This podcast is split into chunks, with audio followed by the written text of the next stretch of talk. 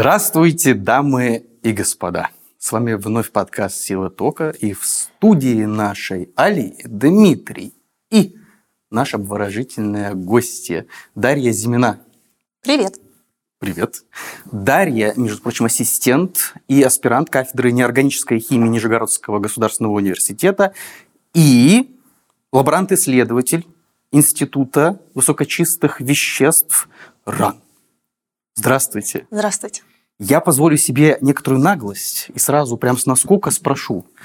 Вот мы сидим здесь, смотрим, у нас в гостях такая лучезарная девушка, при этом ученый. Как так вышло, что вы э, попали в химию высокочистых соединений, еще не еще и ран?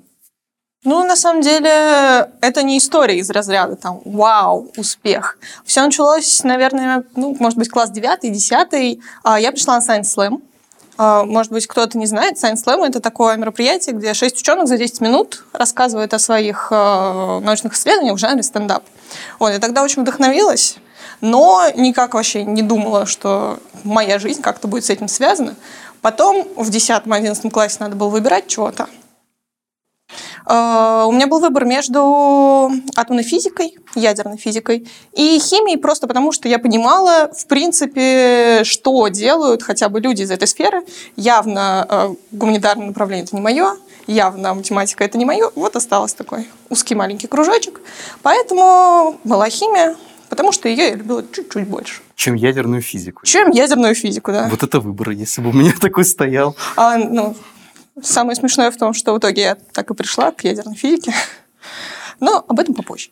А, вот, собственно, я училась, училась, ходила на слэмы. А, и в какой-то момент а, я просто поняла, что, наверное, мне все-таки хочется стать вот одним из тех людей, которые занимаются чем-то серьезным, что может как-то подвинуть мир. Поэтому я пришла к своему научному руководителю, он как раз работает в Институте химии высокочистых веществ, РАН. И э, мы с ним начали мутить науку, вот. И, соответственно, в конце пятого курса я подала заявку на Science Slam, и вдруг резко, вау, там, из человека, который такой, вау, Science Slam, слэмеры, я стала человеком, который, вау, слэмер.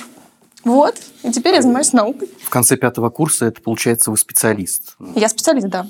Ирония ситуации заключается в том, что мы с Дарьей, собственно говоря, и познакомились так заочно на одном из Science Slam'ов, который недавно проходил в МИСИС. Собственно, там про то, как э, утилизировать ядерные реакторы, по-моему, вы рассказывали. Атомные станции. Да, атомные станции, там взрывались коты, короче, очень интересно.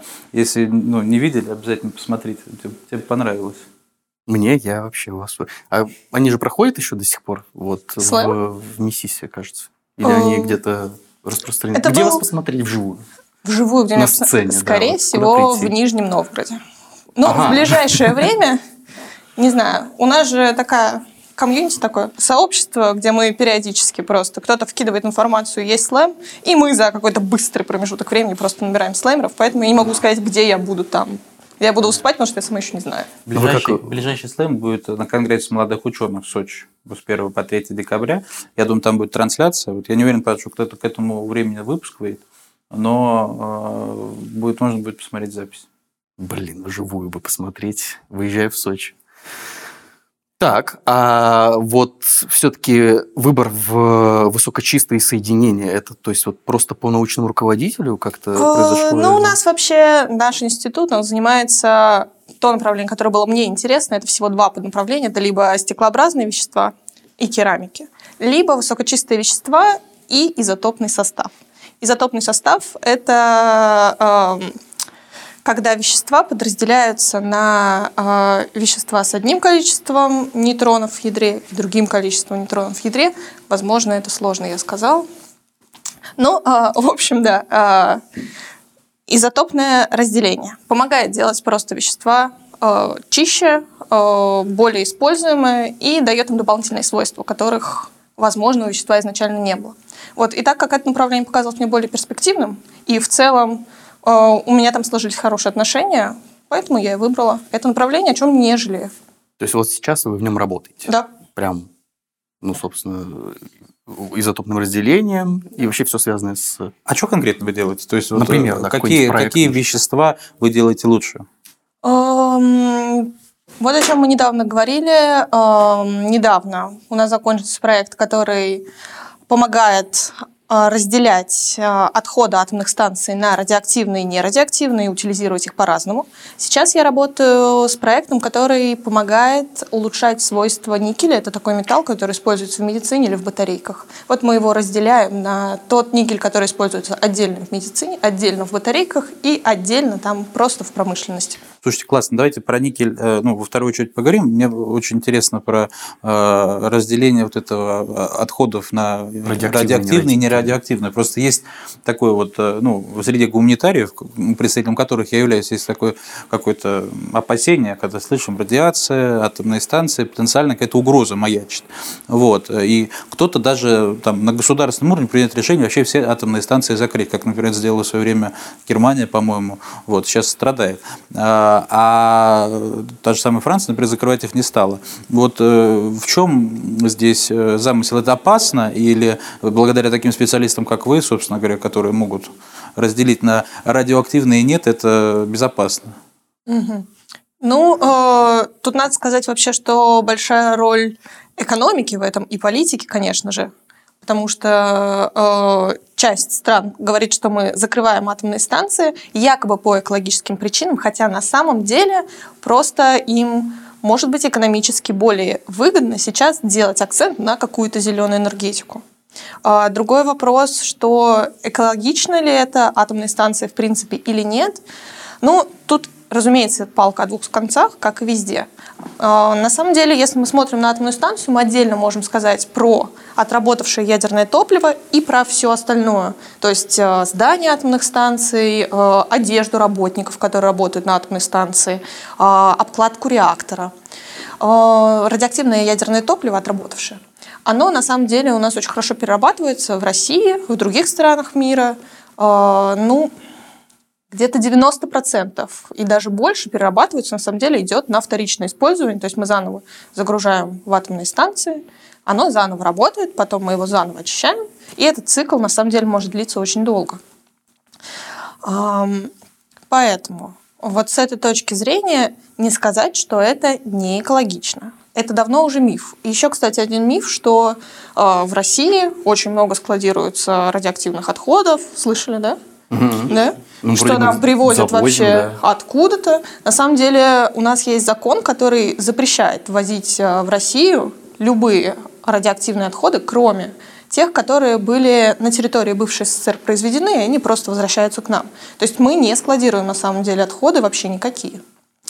Э, и отдельно мы можем сказать про вот эти здания, сооружения атомных станций, вот все такое дополнительное. Их мы к сожалению, пока не умеем перерабатывать, их мы скорее будем захоранивать или как-то модифицировать. То есть, может быть, мы их будем сжигать и потом с помощью каких-то дополнительных систем фильтрации воздуха выбрасывать э, безопасные относительно газы, а небезопасные уже в более мелком виде мы будем складировать, захоранивать. Я, вопрос... Зачем? Зачем? Я не понимаю. Вот, ну, Может, стоит... закопать и забыть? Не, ну стоит, стоит э, станция работает. Зачем ее э, сжигать, закапывать? Устарела? Да. На самом деле э, у любых станций есть свой ресурс. То есть mm. они были построены на какое-то количество лет. И мы же все равно работаем с радиацией. Mm-hmm. От радиации э, обкладка может немножко разрушаться, может э, внутренность атомного реактора тоже деформироваться. И вот когда это становится уже небезопасно, когда э, атомная станция подходит к своему ресурсу, ее останавливают и разбирают. А ну, обслуживающая работа, ну, заменить обкладку, я не знаю. Ну, то есть, зачем разбирать станцию? Это же, блин, там это реки еще а, ну, Да, да, на самом деле это очень хорошее замечание. Часть станции мы действительно не разбираем, часть станции мы как-то модернизируем, то есть заменим ну, какие-то там обкладки, какие-то внутренности реактора, она продолжит работать. Ну, угу. такое техническое обслуживание, угу. скажем. Ну, например, те же самые атомные станции, которые построены в Европе, которые сейчас говорит, что мы не используем атомные... Ну, сейчас уже не говорит, будем честны. Но там стоят атомные станции, если они принципиально против атомных станций, куда их девать? Не оставлять же их, потому что это опасно, ну, как минимум ну, для если людей. принципиально, да. Ну, просто В чем принципиальность при отказе вот от, от, а, атомной энергетики? То есть я понимаю, допустим, какой-то ну, там на уровне э, социокультурного восприятия э, какой-то негативный оттенок по отношению к радиации, к атомной энерг- энергетике, потому что мы все там знаем с детства про Чернобыль, вот в Японии там э, зем- землетрясение или цунами, когда было, тоже проблемы возникли с э, подобного рода э, учреждениями. И вот ну, на, на уровне какой-то животной такой вот э, чу- чу- животного чувства опасности, я понимаю, вот другая какая-то принципиальность. В чем не экологичное ядерное топливо? Ну, да, та часть, которая не перерабатываемая, ее нужно все равно захоранивать. И просто некоторые страны не хотят делать это на территории своей страны, а на территории другой страны они сделать это не могут. Поэтому они, прикрываясь там зеленой энергетикой, ну, говорят, все, никаких атомных станций, мы наконец-то переходим на там альтернативщину.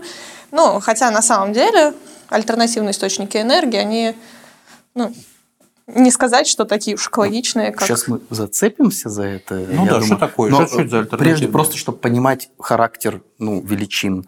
Если, допустим, я использую атомную энергетику и захораниваю, сколько это должно пробыть в Земле, чтобы я смог снова что-то делать на этой Земле? Мгм. Это один, кстати, из любимых вопросов аудитории. Там я его называю «А когда можно будет есть грибы в Припяти?» Вот вот он. Там говорят, рыбы прямо... ух. Да. А, Ну, на самом деле, тут все зависит от того, что мы захораниваем. А, Есть а, изотопы. Изотопы – это элементы с каким-то определенным свойством. Радиоактивные изотопы, которые могут лежать, оставаясь радиоактивными, недлительный период времени. Ну, в процентах нашей истории хотя бы там 20 лет, 40, 60. Вот по прошествию этих лет можно уже более активно использовать территории, на которых мы их захоранивали. Мгм. Есть э, элементы, которые, соответственно, имеют намного больший период. Полураспада он называется, период, э, после которого вещество становится в два раза безопаснее, чем до этого было. Эм, Вот, например, углерод, которым мы занимались вот в нашем э, институте, он имеет период полураспада 5000 лет. То есть, если мы храним э, какие-нибудь там ну, цезий, йод, то это не так долго, хотя мы с вами не сможем есть грибы в Припяти все еще. Да, это тот, это тот Да, ответ. я просто под впечатлением от пяти тысяч лет, я вот подумал. А, Да, ну, кстати, тут есть такой момент, что мы же не захораниваем их просто в землю. Мы же храним их в больших контейнерах, либо бетонных, либо металлических. То есть э, не сказать, что вот мы взяли радиоактивное вещество, положили его в землю, и оно там излучает, сколько ему хочется. Нет.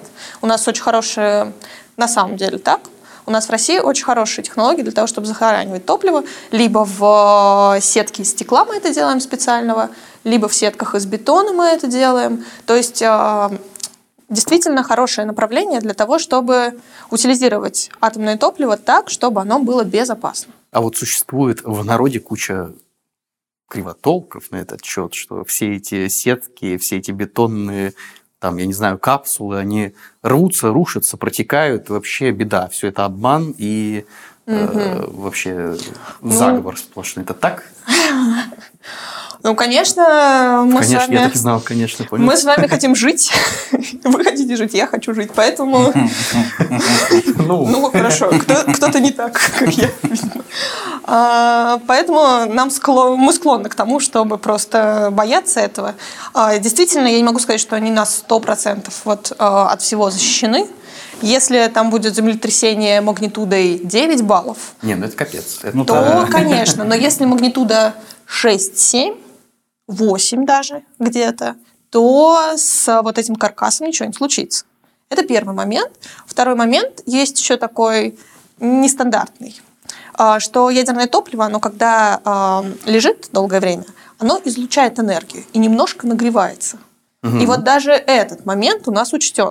У нас э, материалы керамические, они учитывают то, что они будут разогреваться, и у них есть специальная добавка для того, чтобы помогать им не охлаждаться, а становиться чуть больше этим материалом. Ну, не намного, конечно, не на сантиметр в год, там, на какую-то долю миллиметра в год. И э, за счет этого тоже э, радиоактивное топливо, оно, несмотря на то, что греется, оно не рушит вот эту свою сетку, в котором находится. Просто как вариант, а построить э, что-то типа теплой электростанции на этом. Оно же греется. Там, поставить Или паровую теплую- турбину и гонять. Теплую парковку. Это интересно. Но оно греется не настолько, оно греется там, ну, 2-3 градуса за 10 лет. Ладно, плохая была идея. Слушайте, а вот э, по поводу саркофагов-то, я ну, про то, что они бетонные слышал, вот у меня вопрос возник первый просто на образ, что такое стекло, э, сетка из стекла? Что это такое? Как-то я, я просто даже, даже представить себе не смог, что, как это выглядит. Ну, вот э, такая коробка. Не классическое стекло, не вот такое, как у нас в, в, чем? в окнах. А, Оно, скорее всего, будет непрозрачное и, скорее всего, будет э, с каким-то оттенком. Вот. э, Это либо каркас полностью, вот такая бетон, э, вместо бетона, коробка у нас из стекла, либо э, так- из таких вот очень длинных э, тонких нитей сплетена тоже такая коробка. Это потрясающе, интересно, я такого даже не слышал. Слушайте, а э, я же правильно понимаю, у нас э, вот эти вот элементы радиоактивные, они, когда в реакторе хранятся, там, там что, там графит используется для того, чтобы... А почему графитные не используем саркофаги? Почему мы используем бетон и стекло? А, Есть такой момент, что графит, у него есть тоже радиоактивный изотоп. То есть если в его ядре будет а, больше нейтронов, чем обычно, то он тоже сам начнет излучать. И так как ядерное топливо, оно распадаясь, может излучать нейтроны, то графит их может себе забирать и тоже становиться более радиоактивным. А, то есть, как бы, если, если э, похоронить их в графит... э, Сейчас. Если похоронить их, получается, в графитном саркофаге, то он просто продолжит э, работать как э, реактор, да? Ну да, то он в какой-то момент, он в какой-то момент э, этот графитовый ящик, он может сам стать источником излучения. То есть мы похоронили там какое-то определенное количество радиоактивных отходов, это все полежало там, оп, их стало больше. Это никому не нужно. Хорошо, допустим. Вот я сейчас напугался всех этих ядерных историй. А, ну, а альтернативы какие? Ну, опять же, вот, допустим, какие-нибудь... ну, Бензин мы не берем, это классика, да? Э, Мы его используем и так, там всякие газ. мы- Хорошо. Солнце. Солнце, Откуда пожалуйста. еще брать энергию? Ветер, э, энергия приливов, отливов. Воздух. Когда-то, когда-то люди... Ну, ладно. Ну, вот это вот все, оно нерегулярное, казалось бы. Атомная станция включил, и она бахает э, там без остановки сутками. Солнце, ну, я вот не знаю, я солнце не видел последние месяца два, наверное, в Москве. Там ветер тоже штука нерегулярная, значит, надо запасать все это в батарее. А батареи, эта штука-то вроде бы нехорошая, они же тоже фонят, там разлагаются, нет?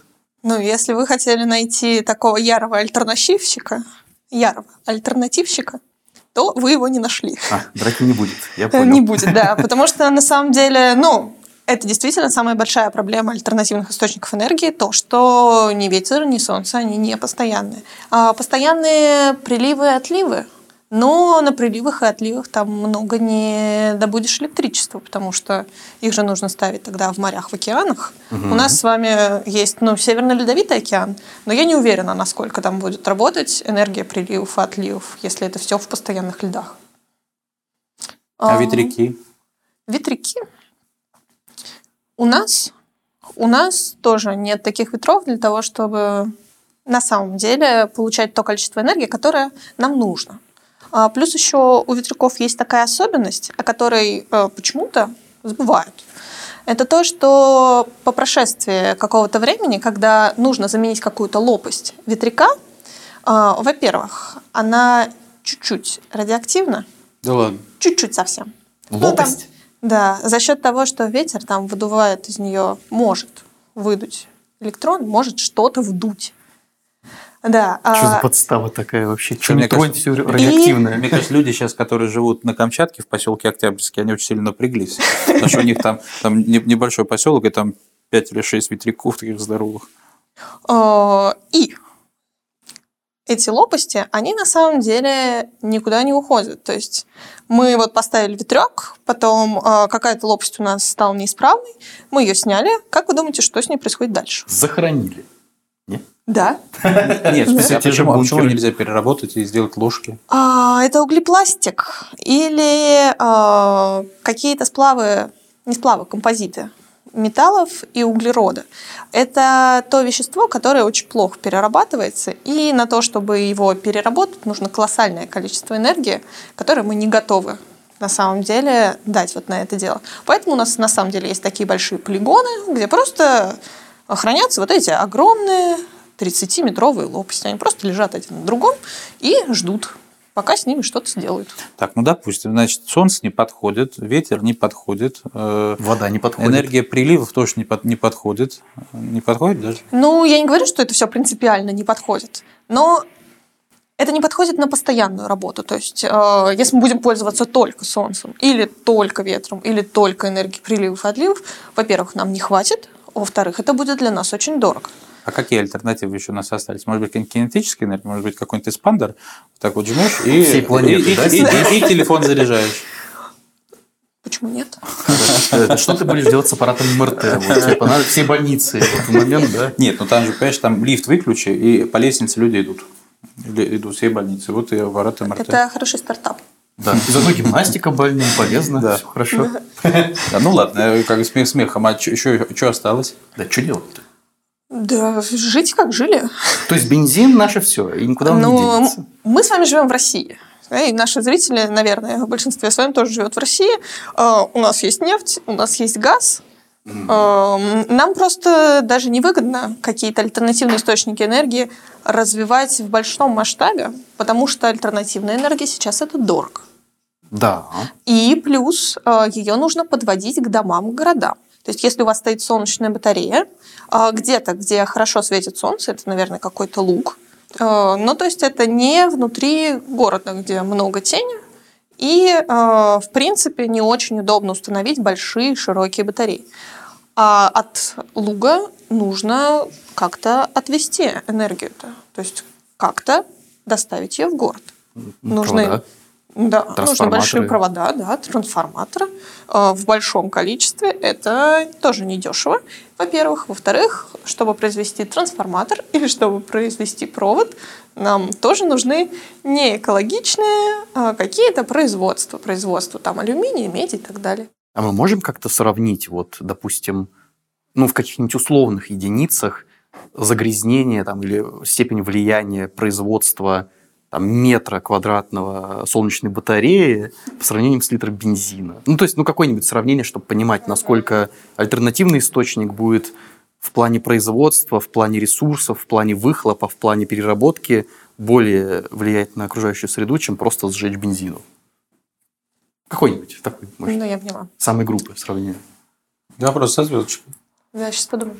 Или это миф все-таки? И, например, Европа и США правы, и прям там к, к чертям вся- всякий бензин, всякий газ, и только на солнце будем жить. Почему у тебя вот в этом восприятии Европа и Америка вот обязательно с- к чертям, вот они так общаются? В смысле, я говорю про бензин к чертям, а не про Европу и Америку. Их люблю, обожаю, целую. Вот на этом мы и с вами попрощаемся. Продолжим наше общение. И останется в студии только Али, я так понимаю. А, Будет ли менее экологичен, а, экологична солнечная батарея? Будет ли менее экологична солнечная батарея относительно а, ТЭС, например? Ну, да. Относительно, например, классических теплоэлектростанций, на которых мы с вами сейчас живем. А, Я С бы сказала, что например. в принципе это будет менее экологично, потому что а, здесь на ТЭС мы все равно выбрасываем углекислый газ, который является у нас одной из причин а, повышения температуры. И для производства всяких механизмов для ТЭС нам тоже нужна энергия, во-первых. Во-вторых, нам тоже нужны а, какие-то производства металлов, какие-то производства полупроводников и так далее. А Для солнечных батарей это нужно тоже. Плюс а, основа солнечных батарей – это кремний, либо монооксиды. Либо а, для солнечных батарей нам нужен кремний. Это либо монокристаллы кремния, либо поликристаллы кремния. Отличаются тем, что монокристалл это один такой большой вот сплошной кристалл, а поликристалл это много-много-много маленьких. Вот. И для производства полупроводников, кремния в частности, тоже нужно потратить очень большое количество химических реагентов для того, чтобы его очистить и перевести в то состояние, которое нам нужно.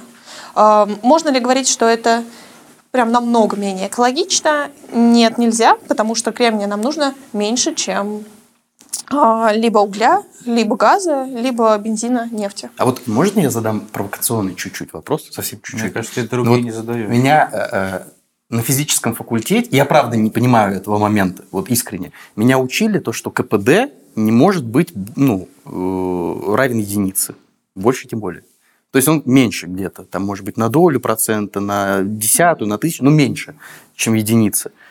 И вот мне всегда казалось, что как будто бы а, вся энергия, необходимая на производство солнечной батареи, и та энергия, которая может быть с учетом там условного какого-то там дисконтирования вот этой вот энергии быть восполнена этой батареей, то есть как бы вытянута из нее, никогда не будут соответствовать. Поэтому как будто бы достаточно сжечь бензин. Или я прям вообще бред несу. Насколько это справедливое рассуждение? Э, Недавно как Всё, раз э, читала статью американских авторов, которые э, сравнивали, э, сколько энергии нужно для того, чтобы произвести солнечную батарею, и сколько она дает в итоге. Мгм. Э, КПД, кстати, солнечной батареи, оно сейчас колеблется 15-25%.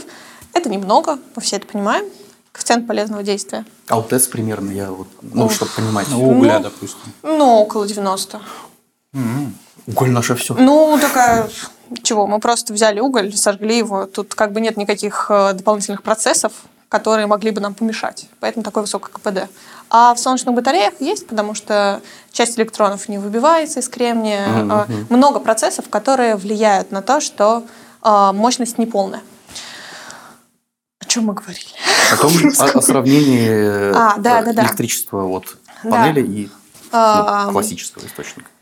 И, собственно, э, в статье, которую, о которой я уже говорила сегодня, э, сравнивалось, сколько мы затрачиваем, сколько мы получаем. Э, Это очень сильно оказывается, ну, хотя это, наверное, логично, зависит от того, сколько времени мы используем солнечную батарею, где мы используем солнечную батарею. Разумеется, в Сахаре там, или в какой-то другой пустыне ее быстрее можно отработать. Ну, в И- смысле, выйти в ноль по энергии. Э. Выйти, да, и даже в плюс. Э, На самом деле э, солнечная батарея может приносить нам намного больше, чем энергия, которую мы затратили на то, чтобы ее получить. Блин, Не была получилось. надежда. Слушайте, ну вот, а а если вернуться к этому, к нашему э, рейтингу э, самых экологичных и самых неэкологичных способов получения энергии, то есть э, вот из э, всего того, что вы перечислили, какой самый грязный э, способ э, зарядить телефон свой? Ой. Экология вообще грязная очень вещь. Нет, ну в смысле мы это что мы же что-то меряем, когда говорим о том, что э, что-то оказывает воздействие на окружающую среду, а что-то воздействие на окружающую среду не оказывает или оказывает какое-то минимальное его количество. То есть вот э, какой э, самый экологичный, допустим, способ получения энергии, вот к чему мы стремимся, какой вот э, В идеале, общий, да, да, прям. общий мировой образ будущего, вот за счет чего мы там получаем энергию и никому не вредим.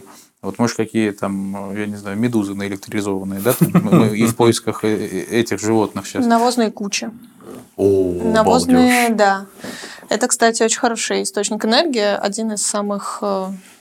э, Так, ну сейчас мы к этому вернемся. Да, Да, а- Да, ну то есть вот о- о- о- ваш образ А. будущего я понял. Кучи. Да, я, я, да, мы примем к сведению. А что является вот, ну, обратной точкой, да? То есть я от чего мы прям вот все повсеместно, без, без политического какого-то подтекста, от чего мы все повсеместно хотим отказаться и к чему мы все, ну, как правило, да, э, хотим э, прийти?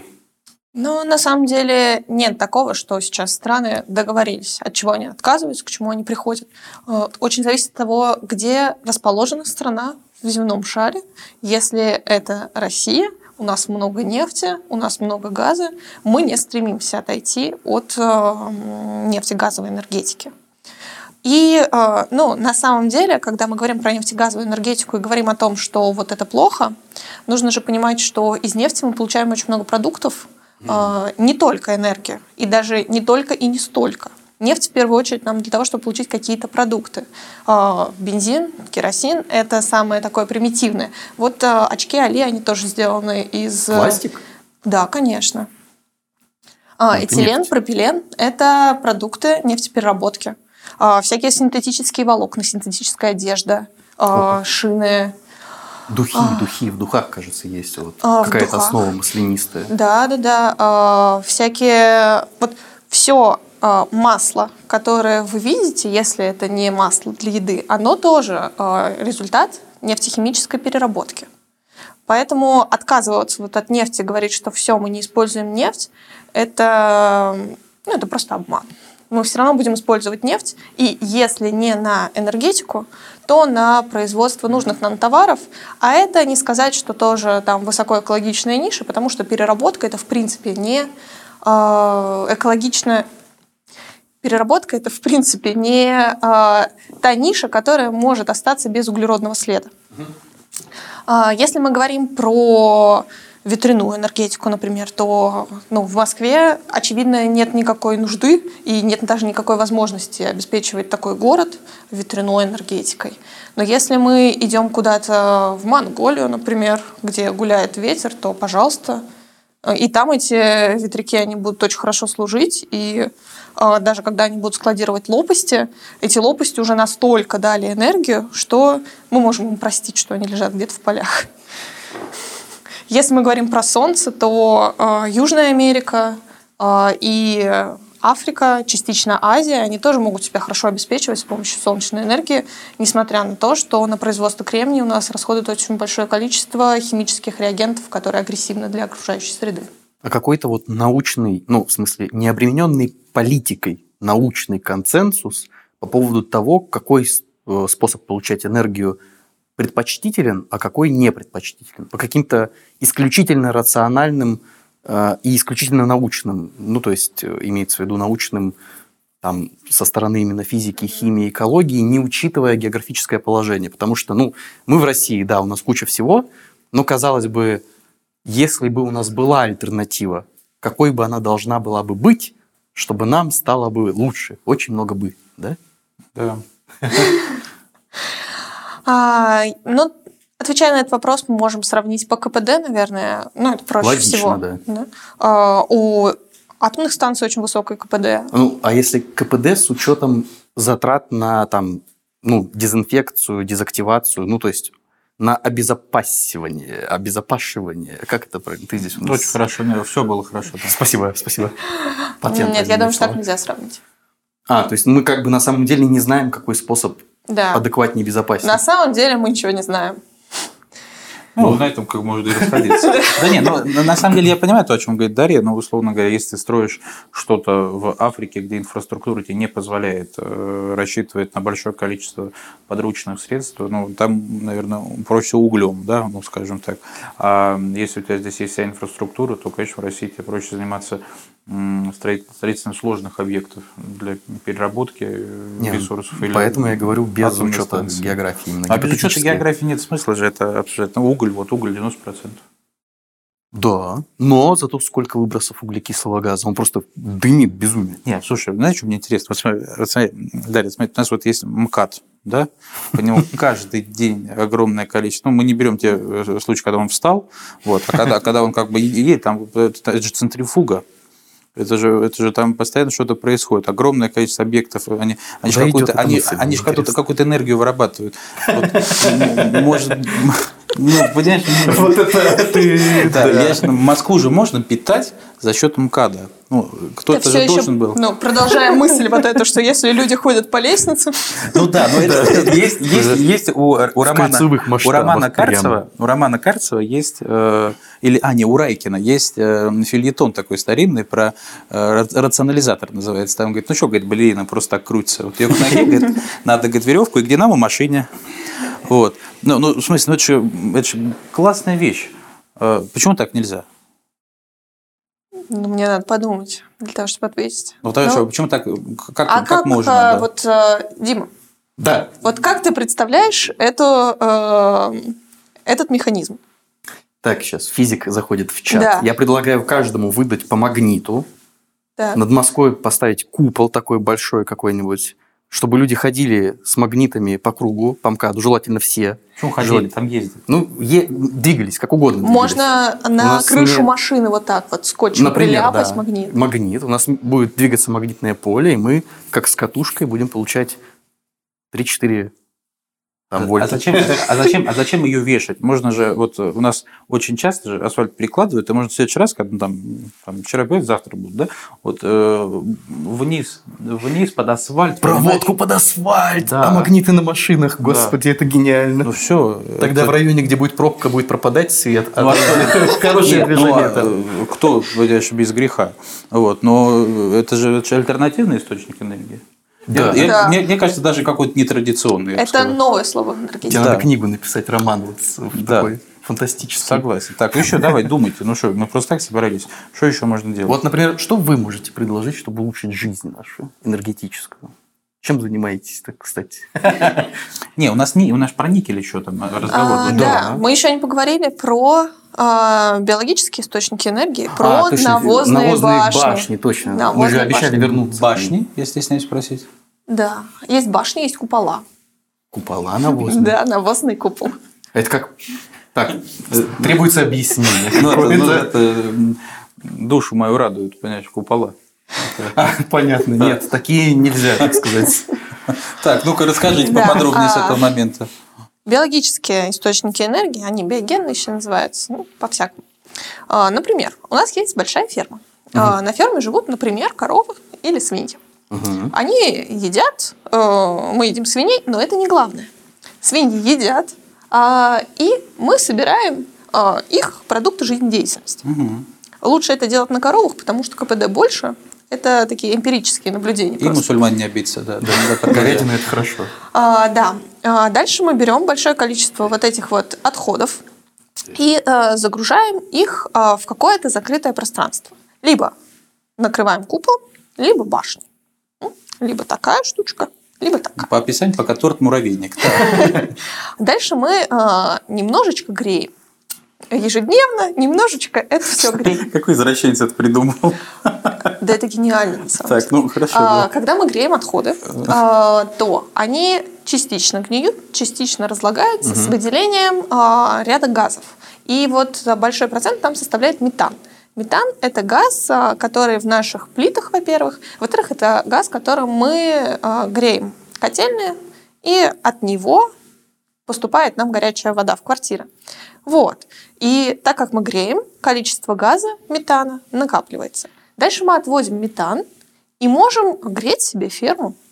А, А с остальными газами ты что? Вот э, Нет, нет, их-то куда? Подожди, с Они же газами... взорвутся в какой э. Потерпи. Да, вот, а э, это самое, ну вот и что, вот у нас есть дом, вот надо Москва-Сити. Вот чтобы питать Москва-Сити, надо, чтобы все вот жители Москва-Сити и сотрудники там э, тех э, организаций ведомств, что работают, они должны ходить в какое-то специально отведенное место, чтобы э, их, э, чтобы труд был не зря, скажем так, да? Но, к сожалению, э, даже всех сотрудников Москва-Сити, всех жильцов Не не, хватит. хватит. Не хватит, потому что, ну, представляете, продукт жизнедеятельности коровы по размерам и продукт жизнедеятельности человека. М, Все-таки это разные. а, Хорошо, да, понял. То есть вся Москва должна потрудиться ради. Москвы-Сити. Понятно. А, да, но вот если мы говорим про фермы и про какие-то сельские э, хозяйства, то там на самом деле это практикуется. У нас э, в нашей Нижегородской области есть история, что Реально да, есть? реальная история, что фермер построил себе ферму. Спасибо. А, что фермер а, построил себе метан-тент. А, Он у него работал несколько месяцев. Он полностью обеспечивал себе дом и ферму энергией, теплом. А, В какой-то момент у него стало настолько много газа метана, что он решил еще питать соседнее село. Что он пришел к Целое сельчанам, село. да, и сказал, а, смотрите, у меня есть много метана, давайте мы будем ваши дома отапливать с помощью метана. Они согласились, и все это очень хорошо работало. Я, правда, не помню, какое количество времени. А, но потом пришли нижегородские власти и сказали, а что это вы тут делаете? А у нас уже все поделено. И э, все. К сожалению, метан-тент пришлось убрать, потому что э, бесплатное электричество никому не нужно. Это наша вон там... м. Ну ладно, да, мы вырежем сюда. Так. А, вот, а, мораль. Да. Мораль, что это работает, но это работает в каких-то локальных случаях. Если мы хотим что-то глобальное, то, к сожалению, на глобальный рынок мы не выйдем, потому что просто в России уже глобальные рынки хорошо заняты другими людьми. Блин, это вообще как-то грустно звучит. Я- Мне кажется, больше всего расстроились коровы сейчас, потому что их все время обвиняют, что они энерги- э, экологии вредят своими вот этими вот куполами. А тут вот можно в дело пустить. Слушайте, а как это соотносится, кстати, вот э, э, на озоновый же слой как влияет, да, жизнедеятельность э, коров? А, Или на что там? Вот это Ну, как поворот неожиданный. Озоновый слой и дырки в озоновом слое – это, конечно, очень большая тема для дискуссии. Ученые, на самом деле, не пришли еще к единому мнению, что вызвало дырки в озоновом слое. Э, Одно время говорили, что это фреоны, это газы, которые обладают охлаждающим свойством. И их даже запретили. Но количество дырок от этого не уменьшилось. Зато все холодильники перевели на новое вещество. Раза в три дороже, чем фреоны. Да, Да. ну, это Да. как бы... Ну, слава богу, что Да. Там А- доказательство вреда фреонов было безумное абсолютно. Я видел эту статью. И главное, там какие-то такие неожиданные повороты. Я в химии не понимаю ничего, но просто вот по, по количеству исписанного материала. И в конце вывод, что при условии, что А, Б, С, Д, Е и бла-бла-бла-бла-бла-бла, фреон превращается во вред для озоновой дыры. И у меня профессор на факультете как-то рассказал, Ребят, кто-нибудь видел такие условия вне лаборатории, чтобы выполнялись все эти логические измышления? Абсолютно верные причем. Слушайте, ну, видите, как хорошо, смотрите, у кого-то хирш подрос, у кого-то э, у кого-то У кого-то прибыли у- Да, у подросли. кого-то прибыли подросли за счет продаж холодильников. Неплохо, что ли? Конечно, хорошо. Э, Ну, нет. Ну, в общем, э, Но мы покупаем холодильники дороже теперь. ну да, вот. Ну, я просто это не покупаю холодильники. Я их продаю. Ну, нет, ладно, Понятно. э, да, Понятно. куда-то нас унесло. Э, Вопрос-то в чем? Вопрос э, в том, что вот, вот эти вот метантенты, они как бы купируют потенциально негативный э, фон от вот этих вот Да, если бы они лежали несгруппи- без... несгруппированных, э, разбросанных э, От куполов. отходов? Да. Да, конечно. Ну, то есть все, что выделяется в атмосферу, мы собираем и используем на свои нужды. Ну, это вообще чудо- Балдеж. А остатки, дескать, какие-нибудь, я не знаю, удобрения. Э, да, да, остатки мы используем как удобрение. На той же самой ферме, о которой я рассказывала, это использовалось как удобрение. Класс. Ну что, вектор наш понятен. А что с никелем? А что с никелем? Да. Да. А что с никелем? Ну, Что вы сказать, да, вы сказали, что у вас- это, ну ты, да, э, что, э, э, значит, э, одна тема это а, Вещества, ядерный, ядерные, ядерный неядерные отход, дуга, да, а никель вторая там. никель. Вот с никелем что? А, никель, да. Сейчас мы занимаемся очищением никеля. Ам, Никель это вообще металл, который у нас используется для трех основных ам, векторов. Это медицина, там используется маленький процент, но он есть. А, Как маркеры, а, которые вводятся внутрь человека и а, помогают обнаруживать какие-то опухоли. А Второй большой, даже может быть самый большой рынок сбыта, это батарейки, потому что А, никелионные вот эти, да? да, да, да. Даже в литий-ионных батарейках содержится большая часть никеля. Реальный процент лития там 2% в литий-ионных батарейках, несмотря на то, что они называются литий-ионными. Какая А можно я несправедливость. ворвусь? Да. Просто очень интересно. Я реже вижу никелионные, чем литий-ионные. И вроде как литий-ионный, он более попсовый. Ну да. Из-за более высокой емкости или из-за чего? В Э, чем, Ну, он бы? удобнее, его удобнее производить. И да, действительно, достаточно хорошо, стабильно работает. И меньше взрывается. Взрывается? То есть никель взрывается. Все взрывается. Вот вы, я не знаю, может быть, у вас не было такого негативного опыта, когда вы оставили телефон там, например, на несколько месяцев, какой-то старый, пришли, а у него вздулся аккумулятор. Ну, это вот, не пакет молока. Бывало. вот. Вот это Ну, как бы он Батарея вздулась. локально взорвался. Хотя бы не полыхнул. Да. То есть он когда телефон не То- то- протыкал Нет, ну, то, то- то есть он взорвался, но очень медленно получается, да? А, он просто, он взорвался не круто. Не А. так, чтобы бум, взрыв. Это был, понимаешь, попытка взрыва. Да. как бы- Это, это было- это- это была очень малобюджетная съемка, да? Да. Так, ну хорошо, значит, э, и чего?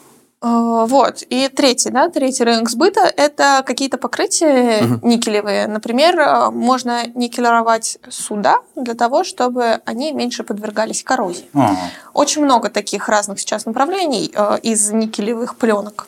Вот мы занимаемся тем, что получаем высокочистый никель. Никель высокой чистоты. А в чем его принципиальная разница, ну, отличие от грязного никеля? И вообще, чем загрязнен никель? А, на самом деле в руде, когда мы смотрим, в любой руде, не только никель, железо, а, цинк, все что угодно, алюминий, там есть примеси различные. А, есть так называемые генетические примеси. Это а, примеси элементов, которые в таблице Менделеева стоят рядом с нужным нам. Например, мы берем клетку алюминий. Рядом с ней там недалеко стоит сера, недалеко стоит кислород. Чего там под алюминием стоит, я не помню. Рядом стоит бор. И вот э, все эти вещества, которые там окружают алюминий, они тоже чуть-чуть будут вместе с ним в руде. Алюминий, Ну, то есть кстати, гипотетически, там, если их жахнуть каким-нибудь там нейтроном или протоном, хорошо, правильно, либо наоборот он распадется, получится никель. э, Ну, ну, не- нет, не так работает. Вот эти вот примеси, э, их негативное влияние в том, что они снижают э, механические, электрические свойства. В общем, они сильно влияют на свойства различных металлов. Мгм.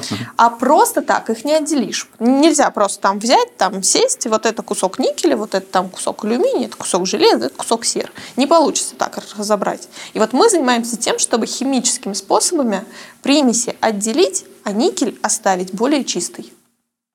И как меняются свойства обычно? А, ну, а, если мы говорим про никель конкретно, то грязный никель мы не можем использовать в медицине, потому что понятно, что если мы введем что-то внутрь организма, мы должны быть уверены, что это нам положительно повлияет на нас. Ну, хотя бы не отрицательно, ладно, будем честны.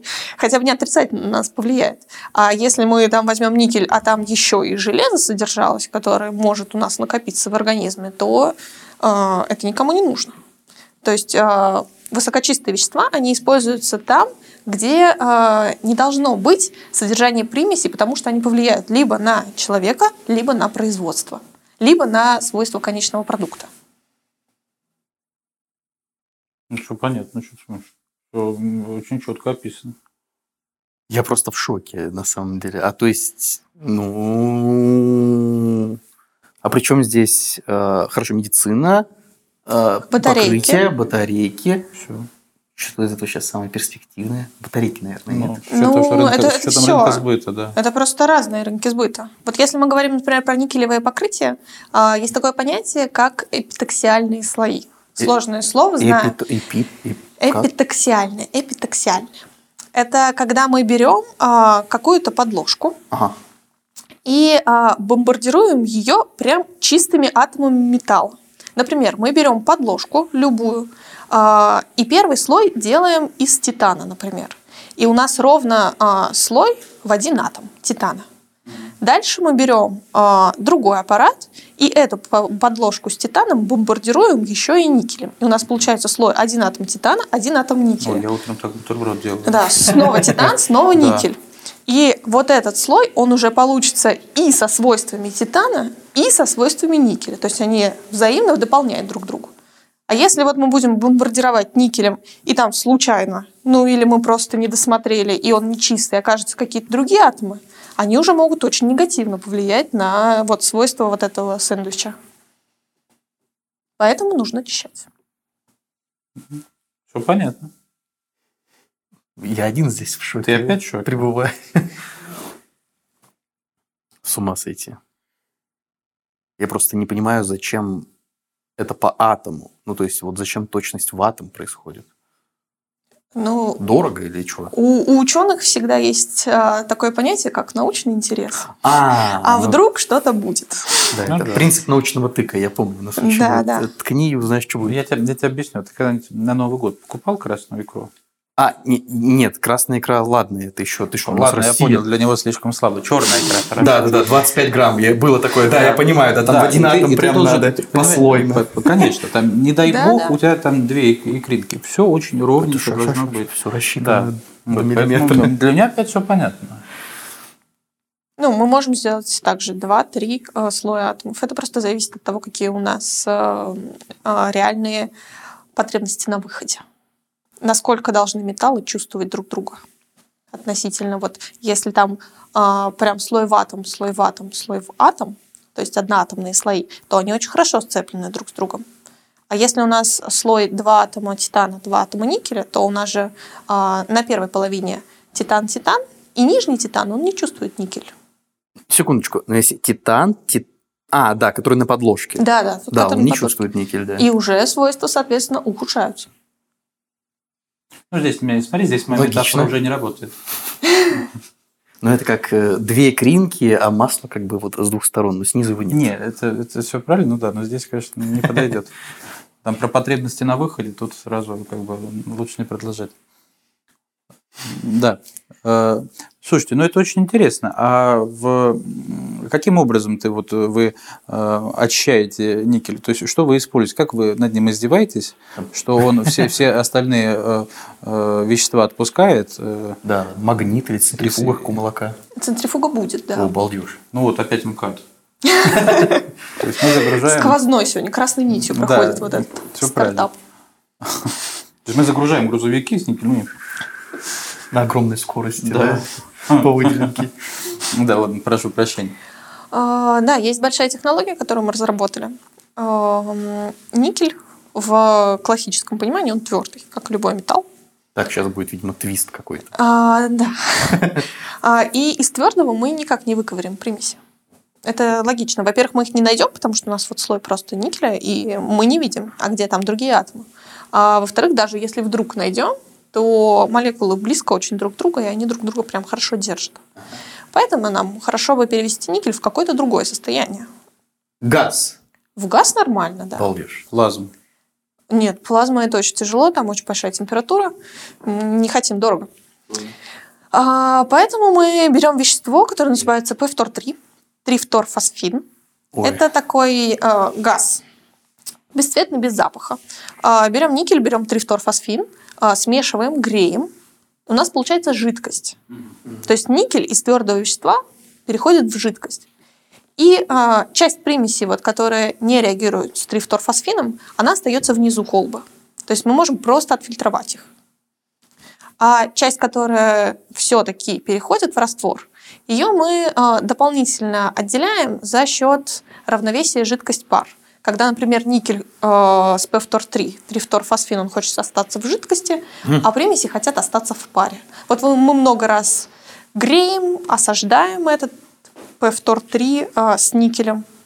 Греем, осаждаем, греем, осаждаем. Он жидкий, газообразный, газообразный, жидкий. Вот так мы гоняем там 6, 9 часов, 12. А, И в конце примеси, они переходят в паровую фазу, а никель, который жидкий с P-фтор-3, он остается в виде жидкости. Соответственно, мы его сливаем, он более чистый получается. Слушайте, а какая температура-то у м, э, жидкого состояния никеля? Кипение, температура кипения невысокая. То есть э, мы гоняем примерно 80 градусов. Э, Нам более чем хватает этого. Я не помню, сколько точно, может быть, около 60. А, ну то есть, э, в смысле, не требуются какие-то особые вам установки там, как У нас есть одна большая установка, называется ректификационная колонна. Ректификационная. Ректификационная Кастрюлька? колонна. А, Балдеж. та же самая ректификационная колонна – это, например, самогонный аппарат. О. Вот, Да. У моего деда был, э, была ректификационная колонна. Он был зачат Он химиком химика. был. А, Да. Или, э, ну, такой менее жизненный пример, если вдруг вы когда-нибудь видели химические заводы, там такие огромные стоят колонны, 30-40 метров в высоту, вот просто вот башня такая белая. Это вот тоже они. А, у нас она такая трехметровая, ну, может быть, даже иногда меньше, мы ее, в зависимости от того, как мы ее собираем, от, от полутора до трех. А, вот, и мы, она греется по всей своей поверхности, за счет спирали, которую ее нагревает, и э, температура поддерживается горячей, наверху пар, внизу жидкость. Жидкость более чистая, чем пар. Классно. А это, мне кажется, это недорогой, да, способ? э, чистки Да, это достаточно дешевый способ. Э, Есть еще такой же почти способ, называется кристаллизация или перекристаллизация. Это по логике все то же самое, только мы берем не ректификационную колонну, а кристаллизационную. То есть мы уже не э, греем, чтобы он перешел в жидкость, а, не для того, чтобы он перешел в пар. Мы берем изначально жидкость и охлаждаем, наоборот, и она кристаллизуется. А потом плавим, и она снова жидкая становится. И снова кристаллизуем, она снова лед, и снова жидкость. И тогда уже примеси переходят либо в жидкость, либо в лед, в зависимости от того, там, куда какая примесь хочет перейти. Тоже получается чистый продукт. А быстро вообще вот э, какие-то новые ну, там, методологии, разработки, вещества, методы их получения входят э, ну, на рынок, на промышленный? Ну, просто пока мы вроде как говорим в контексте ну, полулабораторных исследований, а хотелось бы, чтобы ну, мы могли атом, там покрывать себе все, что можно покрыть. Никелем хочется покрыть. Я хочу, ну, не знаю, например, я хочу машину там вот атомом никеля покрыть. Ну, просто как вариант бреда к тому, что где эта технология, она вообще существует в Она, промышленном те технологии, которыми мы занимаемся, Ага. они просто в принципе не для промышленности. У нас такой камерный А, институт, то есть это прям вот а, на который... заказ? что-то Да, да, да. Просто к нам приходят люди, говорят, нам нужно столько-то килограмм или столько-то тонн чистого вещества. Мы говорим, окей, мы вам сделаем, делаем, мы отдаем им вещество, они отдают нам деньги. Звучит- звучит Вы химик, правильно? И к вам приходят какие-то люди э, в вашу камерную Нам лабораторию и говорят, вещества. «А нам нужно столько-то килограмм чистого вещества. Именно так. Вы уверены, что это нормально, что нас записывает камера? Но это не те вещества, о которых вы можете думать. А Мы Вы таких еще не в курсе, да. Кремний, э, да, тот, о котором Ну, мы сегодня уже для- говорили. Для руки. А, Кремний. Да, да, да. а, который мы сегодня уже упоминали в солнечных батареях, мы его производим для полупроводниковой промышленности. А, Но не в больших масштабах. Заказывают все-таки кремний, реально. Да, Ну, То есть производят что-то из, ну, какие-то кремниевые, да, да, да, там, я конечно. не знаю, платы, что-нибудь. Конечно. А. Оптоволокно производят из кремния, из оксида кремния. Вот э, оптоволокно это тоже такой материал, да, по которому интернет нам идет. Мгм. А, и телевидение, если кто-то еще смотрит, из зрителей вашего подкаста. Нас именно по телевизору смотрят. Да. По первому. Ну, по второму еще пока. Но первый это... А, да, и оптоволокно, а, оно очень сильно чувствительно к примесям. Поэтому чем более чистый кремний и, соответственно, оксид кремния а, идет туда, тем быстрее будет интернет и тем без меньше потерь. будут потери. Да. М, Прям, представляешь, люди, которые работают в таких лабораториях, они, же, мне кажется, в быту очень скверные. Вот ты протер, Вот это ты. Вот ты, вот ты, вот ты, вот ты протер зеркало, да? Мастер комплиментов. Да, она приходит и говорит, это недостаточно чисто. Невысокочисто. Это, не- протер. это не чисто, да. Это надо обработать. Вот, это- Давай ну, растопим. Да, нет, скристаллизуем, а, а- растопим. а ты- а ты вот прикинь, ну вот э, изначально это сейчас вот какие-то есть же способы очистки никеля, а так вот э, люди стоят перед задачей, просто сам механизм, что первый, что второй, это туда-сюда, туда-сюда, туда-сюда, просто, э, ну, типа, на, из- на, на измор просто берете никель, Да. вот, это, это же как-то надо было придумывать, вот ты не знаешь, получится или нет, ты его разморозил, заморозил, разморозил, заморозил, разморозил. Я могу понять этих заморозил. людей. И вот на десятый раз ты уже, ну, мне кажется, с каждым разом ты же все меньше ожидаешь ну, какой-то позитивный исход. Потому что э, это есть же знаменитая цитата у Эйнштейна, по-моему, про то, что тот человек, который делает одно и то же и надеется на другой результат, А, он, он, ты да, знаешь, что такое безумие? да, да, он- Безумие. да, вот. И понимаешь, и здесь же, здесь же люди так и делают ровно до десятого раза. И вот на одиннадцатый чистый никель. Более того, мы даже не видим, получилось у нас или нет. То есть мы просто берем жидкую фазу, берем паровую фазу, идем С ума анализировать. Да, Класс. Ну, вы классные, да, это супер. приятно. А кто заказывает-то еще? Ну, то есть, вот, кто приходит? Есть какие-то имена крупные, которые можно Ты назвать? все-таки хочешь, да, какую-то помощь правоохранительным органам оказать? Не, ну не в смысле имена там Федержавы, а в смысле какой-нибудь там, я не знаю, Ну, Ро- Роскосмос, там, Лаборатории, надо другие это? лаборатории заказывают. А, то есть это У нас все равно такое, между знаете, получается. много такая Картель, картель у вас. Нет, забыл слово. Э, Многоходовочная у нас схема. Мы, например, делаем высокочистый кремний. А Дальше Институт прикладной физики делает из высокочистого кремния отличный полупроводник. Дальше какой-то институт из этого полупроводника делает хороший компьютер. И вот это идет до бесконечности. Ну, это у меня друг, знаешь, есть э, э, банкир, он говорит, дай мне, говорит, это две карты, говорит, и один рубль, я, говорит, такой, говорит, оборот э, миллиардный среди них сделаю, туда-сюда рубль будем гонять, они так же, они три учреждения берут, знаешь, друг у друга все это покупают. Вот у нас, говорит, небольшой оборот, а кто кремний покупает? Да, покупают. И, так это они что-то делают, каждый друг другу перепродает, и экономическое показатели великолепные. Да? Это... Ну, нет, на самом деле у нас есть еще открытые рынки сбыта. Это заводы всякие, которые тоже хотят, либо они хотят попробовать какую-то новую методику, и это замечательно, что вообще заводы развиваются. Либо это заводы, которые просто не хотят делать что-то сами, хотят просто взять уже более чистый продукт и сделать из него более чистую продукцию. О, я- на злобу дня вопрос. Подожди, ну это Да, при- что? при- приходят люди в химическую лабораторию и говорят, мы хотим попробовать что-то новое. У Более вас, у вас можно более чистый продукт найти? Да. Да, ну ладно, про- продолжим. Да. А сейчас это все ну, происходит в лаборатории, ну, там, видимо, как-то в полуручном режиме, да, наверное? Какие-то стоят установки, насосики, это все считается. конечно. Я веду к тому, что недавно сказал наш президент. Не так давно Владимир Владимирович Так. э, сказал, что нам требуется, ну, не срочно, а широко внедрять в, во все процессы нашей жизнедеятельности искусственный интеллект. Мне просто любопытно. Вот в лаборатории, особенно где сами ученые не могут понять, что там получилось в этой колбе, где-то живет у вас искусственный интеллект или как? Ну, он просто не, не выживет, ему нечего будет делать. А, как, а датчики регулировать, там как-нибудь предсказывать, находить новые соединения, как очищать вещес- вещества, там какие-нибудь фармкомпании, казалось бы, придумывают М, лекарства. У нас есть программы, которые считают за нас а, возможный м, положительный результат. А, то есть мы вбиваем какие-то цифры, вбиваем а, то те соединения, о которых мы говорим, и смотрим, можно или нельзя. Там у нас есть коэффициент разделения, например, альфа. Если он больше единицы, то, в принципе, теоретически можно попробовать. Если он меньше единицы, то даже не стоит пытаться. Но это детерминированные какие-то. Ну да, э, у нас искусственного интеллекта нет. У нас есть только настоящий интеллект. Я. Ну, вот, видишь, этот человек правильно ответил, не хочешь быть уволен. А вы приходите к нам в лабораторию, мы, может быть, договоримся, внедрим, так сказать, э, чистый, абсолютно искусственный интеллект.